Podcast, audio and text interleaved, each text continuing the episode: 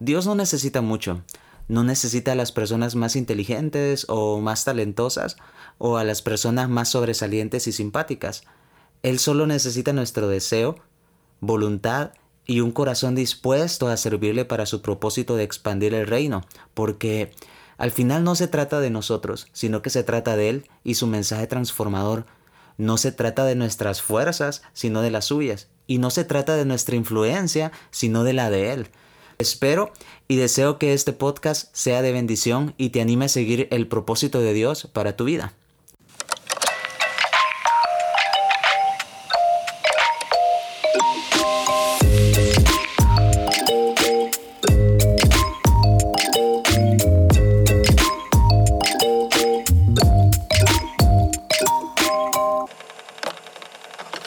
Bienvenido, mi nombre es Miguel Tejada, soy de El Salvador, vivo en la capital y me congrego en la iglesia Centro Cristiano de Fe.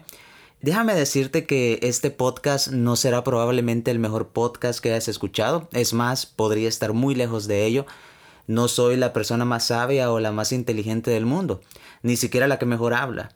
Pero sé algo que puedo asegurarte y es que este podcast nació en el corazón de Dios, que trataré de hacer todo lo que esté a mi alcance para que Él pueda bendecir tu vida a través de este, dar a conocer de su gracia y su amor por la humanidad y cómo Él en su amor envió a su Hijo a morir en nuestro lugar.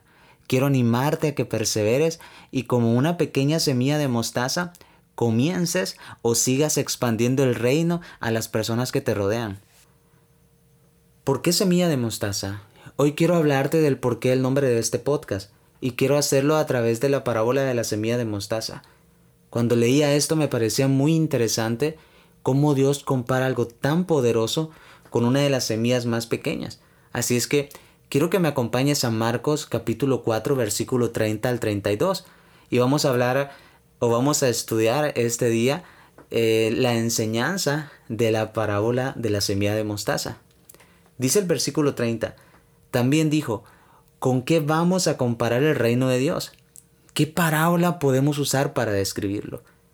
Es como un grano de mostaza que cuando se siembra en la tierra es la semilla más pequeña que hay, pero una vez sembrada crece hasta convertirse en la más grande de las hortalizas y echa ramas tan grandes que las aves pueden anidar bajo su sombra. Cuando leía esto, veía que, que Jesús trataba de explicarlo, Jesús buscaba la forma más simple para que pudiéramos entender qué es el reino, cómo funciona y cuál es su propósito.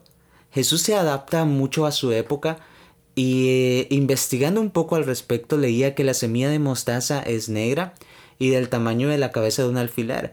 Es por eso que tú puedes ver en la portada de este podcast una mano y en el dedo índice puedes notar que hay un puntito negro.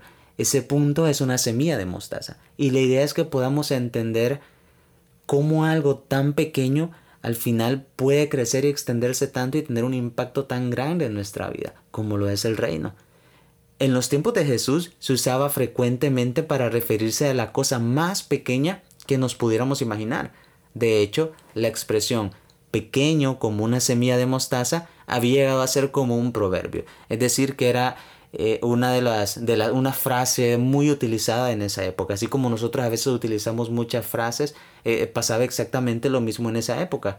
De hecho, la, la expresión es utilizada incluso por Jesús, que por ejemplo lo vuelve a mencionar cuando lo usó para referirse a la fe de sus discípulos. Si tuvieran fe como un grano de mostaza. Mateo 17:20. Jesús compara el reino con algo que la gente pudiera entender algo con lo que se pudieran identificar, porque él estaba interesado en dejar claro que el reino no era lo que los judíos esperaban y que no funcionaba como ellos querían. Ahora, ¿cómo imaginaban los judíos el reino? Los judíos esperaban eh, que el reino fuera comandado por el Mesías. Sí, ellos esperaban a una especie de, de líder militar, una especie de líder político que los liberara de la opresión de los invasores en, ese, en, ese, en esa época se refería al imperio romano. Y que lo que él hiciera fuera una restauración de Israel, pero ellos esperaban una restauración física. Ellos esperaban a alguien que tuviera conocimientos de, de, de guerra, de pelea, estrategias militares, con un gran conocimiento, una gran habla, labia, política. Ellos, ellos esperaban a alguien totalmente diferente a lo que Jesús reflejaba, a lo que Jesús era. Ellos buscaban una libertad física, ellos buscaban algo que pudieran ver, pero Jesús traía algo mejor. Él traía una libertad espiritual, una libertad invisible como una semilla de mostaza. Mas, ¿qué es el reino de los cielos? Según 1 de Corintios 4:20, el reino de Dios no consiste en palabras, que era lo que los judíos esperaban. El reino de Dios consiste en poder. El reino de Dios es poder para salvar, es poder para restaurar vidas, para sanar corazones. El, el reino de Dios es gracia inmerecida y amor desmedido a aquellos que simplemente no lo merecen. Es decir, tú y yo. Sabes, son cosas que no puedes ver a simple vista. Y a veces, como los judíos, ese es nuestro error. Dependemos demasiado de lo visible, de lo que está a nuestro alcance, de lo que podemos palpar. Y como los judíos que esperaban un poder diferente del reino, a veces también nosotros esperamos cosas diferentes de Dios, porque tenemos una visión un poco distorsionada del reino de los cielos. El reino comenzaría como la cosa más pequeña, la cosa más insignificante.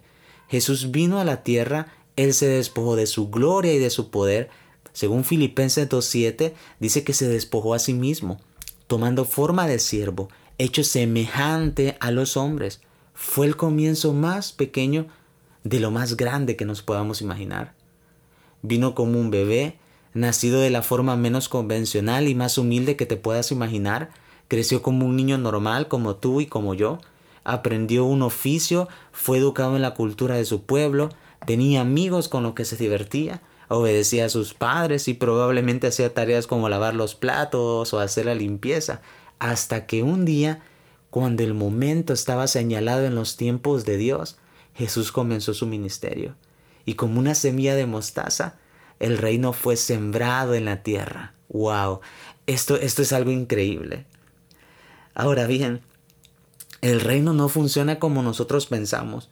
Su ministerio de evangelismo no comenzó de la forma más extraordinaria. Es más, él comenzó de la forma menos prevista, obedeciendo, y cumpliendo según sus palabras con lo que es justo. Mateo 3:15. Luego, en el siguiente capítulo, Jesús predica el arrepentimiento. Él no comienza con grandes milagros, sino que Él comienza expandiendo el reino con el mensaje arrepiéntanse, porque el reino de los cielos está cerca. El reino había comenzado, pero no de la forma en la que los judíos querían. Y eso me lleva a la pregunta inevitable. ¿Cuántas veces tú y yo hemos pensado que el reino debe de funcionar a nuestra manera? ¿Cuántas veces hemos pensado que las cosas se deben hacer como nosotros nos las imaginamos, como nosotros queremos? Pero déjame decirte que el reino no funciona de esa forma. El reino funciona con una cierta cuota de paciencia. El reino es un proceso en nuestras vidas no es algo que suceda de la noche a la mañana. El reino puede obrar de formas tan diferentes y fue lo que les pasó a los judíos. Cuando le llevaron a la mujer en adulterio, sabes, él mostró su gracia. El reino no funcionó con condenación como ellos esperaban, que la apedrearan, que muriera en ese momento. Él ofreció su gracia, su perdón. Cuando los fariseos le pidieron señal, y él les habla de una señal, pero no de la señal que ellos querían. Él les habla de la señal de Jonás. El reino no funciona conforme a la voluntad de ellos, sino que funciona conforme a la voluntad de Dios. Y cuando estaba en esa cruz y le dijeron, si eres hijo de Dios, baja de esa cruz, sabes, él no lo hizo. Él por amor a ti, por amor a mí, él decidió quedarse en esa cruz. Nuevamente, el reino no funciona como nosotros lo esperamos. Y tenemos muchos ejemplos más en la Biblia. Tenemos ejemplos donde las personas esperan una cosa, pero Jesús sale con una totalmente diferente. Y es que, te lo repito, el reino muchas veces, la mayoría, no funciona como nosotros queremos. Funciona mejor. Funciona de forma perfecta según la voluntad de Dios y sus planes para nosotros. Porque nosotros vemos hasta donde la vista, hasta donde nuestra vista nos permite, hasta donde nuestra sabiduría nos deja ver, pero Dios ve todo el camino y Él ve la escena completa. Quizá Dios te esté pidiendo algo que no entiendes, quizá Dios te está diciendo que hagas algo que para ti no tiene nada de sentido, quizá te está pidiendo que dejes algo que, que para ti no tiene nada de malo, sino que puede que sea lo contrario, lo veas como algo bueno. Pero debemos de entender algo, Dios ve toda la escena, Él ve el cuadro completo, Él ya sabe cómo va a terminar la película. Y yo creo que vale la pena poder entender y hacer su voluntad. Porque al final a Él le pertenece el reino. Y Él quiere lo mejor para ti y quiere lo mejor para mí. Pero entonces, ¿cuál es el propósito del reino? Ya vimos que el reino no es, no funciona como nosotros queremos. Pero podemos encontrar una pequeña idea que la vamos a extender más adelante y Mateo 4:17 nos dice, desde entonces Jesús comenzó a predicar, arrepiéntanse porque el reino de los cielos está cerca. En pocas palabras, el propósito del reino es el arrepentimiento, que tú, yo y todas las personas puedan encontrar el perdón en Dios a través de su Hijo. A veces queremos enfocarnos en otras cosas, queremos enfocarnos en las bendiciones, en las riquezas, en la salud, en la paz, en sus promesas, y, la verdad es que eso no está mal, no está mal que nos enfoquemos en, en las cosas que, que Él nos ofrece. Pero el problema es cuando dejamos de lado lo más importante, cuando dejamos de lado la primera cosa que Jesús hizo al anunciar el reino, y esa es el arrepentimiento. Y es que todos estamos llamados a ello, si no, no tendría sentido que Él muriera por nosotros. Nada tendría sentido. Todos necesitamos del reino, y cuando más rápido entendamos eso, habrá más del reino en nuestras vidas y en las vidas de las personas que nos rodean. Te dije que el reino en pocas palabras es arrepentimiento, pero si quisiéramos una versión más extendida, estoy seguro de que la encontraríamos en Lucas 4 del 18 al 21.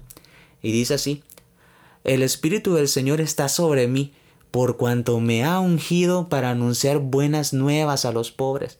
Me ha enviado a proclamar libertad a los cautivos y a dar vista a los ciegos, a poner en libertad a los oprimidos, a pregonar el año del favor del Señor Luego enrolló el rollo, se lo devolvió al ayudante y se sentó. Todos los que estaban en la, sinagoga lo miraban detenidamente y él comenzó a hablarles. ¡Wow! Hoy se cumple esta escritura en presencia de ustedes. El reino es arrepentimiento, el reino es perdón, libertad, gracia inmerecida y amor, amor derramado en la cruz para que hoy yo pueda estar hablándote de eso y tú puedas estarlo escuchando sin cadenas, porque Él nos ha dado la vista y la libertad que necesitábamos. Pero hay mucha gente que aún no lo tiene. Y es nuestro deber llevar el reino a esas personas. Dice el versículo, el versículo 32 de la parábola de la semilla de mostaza que esa hortaliza, la, la semilla que se convierte en hortaliza, echa ramas tan grandes que las aves pueden anidar bajo su sombra. Y investigando un poco al respecto, en la Biblia se usa mucho este símbolo de las aves en, diferentes, en diferentes porciones y se refiere sobre todo a las naciones. En otros pasajes la Biblia habla de grandes árboles y aves que reposan en sus ramas, árboles fuertes y frondosos, y eso es el reino. El reino se ha expandido y es un árbol donde las naciones, donde las personas pueden descansar y no solamente descansar, sino que también pueden anidar, es decir, tener un hogar, un lugar seguro donde encuentren perdón, donde encuentren paz, donde encuentren libertad. Esto me lleva a esta pregunta, ¿cómo está obrando el reino en tu vida? ¿Aún es una semilla o una hortaliza? Si aún es una semilla, te invito a que te esfuerces y dejes que todo el potencial que tienes se desarrolle y puedas multiplicarlo como la parábola de los talentos. Confía en el propósito de Dios y recuerda que el reino funciona de muchas maneras, pero su fin es el arrepentimiento para salvación de las almas, para que un día podamos estar en su presencia y lo podamos ver tal como Él es. Si por otro lado el reino en tu vida es una hortaliza, te felicito, sigue trabajando y no te desanimes, porque Dios te está usando de una forma que sé que nunca te lograste imaginar. No te desanimes, porque Jesús no es religión, Jesús es el reino. Quiero cerrar con esto. Dice Mateo 17, y yendo, prediquen diciendo, el reino de los cielos se ha acercado. Este fue el mensaje de Jesús a sus discípulos cuando los mandó a predicar el Evangelio por primera vez. Sabes, es nuestro deber y es nuestra obligación poder expandir el reino, poder hablarle a las personas, porque hay mucha necesidad, porque hay muchas personas que, que estarían deseando poder escuchar el mensaje. Y recuerda esto, quiero, quiero, hoy sí quiero cerrar con esto. El diablo siempre va a buscar matar la semilla en ti, porque es más fácil que cuando ésta echa raíz y se vuelve una hortaliza en nuestras vidas. Quiero dejarte con ese mensaje. No permitas que te roben la bendición. No permitas que quiten esa semilla. No permitas que el reino sea alejado de ti, sino que todo lo contrario. Esfuérzate, trabaja, persevera, busca de Dios y verás cómo el reino empezará a obrar y empezará a manifestarse en tu vida. No tengas miedo, no tengas temor. Esfuérzate. Porque así como este, este podcast se llama semilla de mostaza, tal vez tú puedas pensar que, que no estás teniendo ninguna influencia, que no estás haciendo nada positivo, que quizá no estás alcanzando a las personas que quisieras, pero es que todos los comienzos son difíciles, todos los comienzos son pequeños, pero el reino se ha expandido y nos ha alcanzado.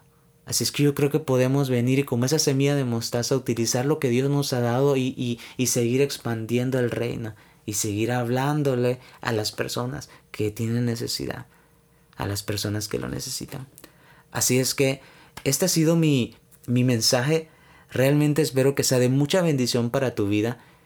Es el primer capítulo, de hecho lo he titulado el episodio 00, porque es, es, es un capítulo introductorio y en los siguientes capítulos la idea es trabajar esto por, por temporada, ¿sabes? Entonces en esta primera temporada he decidido enfocarme en el reino. Es algo que Dios ha, puesto en mi corazón y, quiero transmitir, quisiera poder compartir contigo. Así es que vamos a estarnos enfocando en, en las parábolas, en los evangelios y tratar de encontrar diferentes principios respecto al reino y cómo puede obrar en nuestras vidas. Te invito a que me acompañes y que puedas escuchar estos mensajes. Espero que puedan ser de bendición a tu vida y que sobre todo puedas ponerlos en práctica. Estos episodios van a estar saliendo los días lunes por la noche, eh, hora de, Centroamérica. Puedes encontrarnos también en Instagram como Semilla de Mostaza. Ahí encontrarás exactamente la, misma imagen eh, que tiene aquí el cover de, de, Spotify. Así es que te espero. Espero estar publicando diferente tipo de contenido, eh, pensamientos, eh, algunos extractos de los mensajes, algunos extractos de, algunos extractos de los capítulos. Así es que algunos extractos de, de los episodios. Así es que te espero por ahí. Y pues eso es todo. Así es que cuídate mucho que Dios te bendiga y que el reino pueda seguir acercándose y extendiéndose en tu vida. Hasta luego, nos vemos el próximo episodio.